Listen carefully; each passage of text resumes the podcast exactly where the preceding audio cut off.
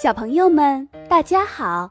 欢迎大家来听依依姐姐讲故事。同时呢，也欢迎大家微信搜索“依依故事”的公众号。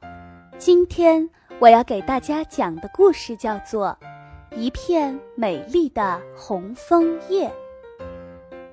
青蛙先生有一本心爱的书。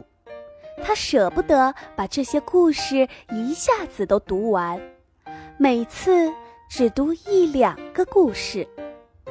因此，青蛙先生非常想有一张小书签，这样的话既方便又有趣。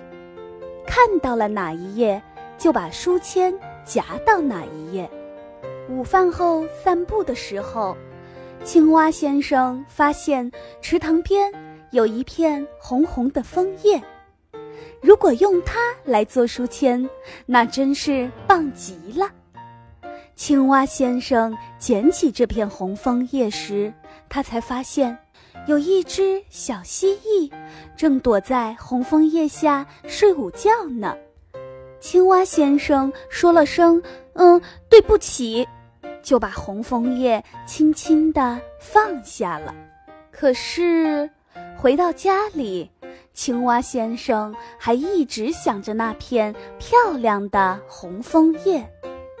青蛙先生又回到池塘边，他看见蜥蜴正在散步，就问：“盖在你身上的那片红枫叶呢？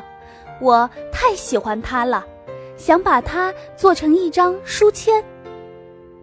小蜥蜴惋惜地说：“刚才一阵风把红枫叶吹到小溪里，我看见一条小鱼顶着它游走了。”傍晚，青蛙先生正在读一篇美丽的童话，这时门外响起了咚咚的敲门声。青蛙先生打开门一看，呀，门外竟然有一片非常美丽的红枫叶，比他中午看到的那片还要鲜艳，还要美丽。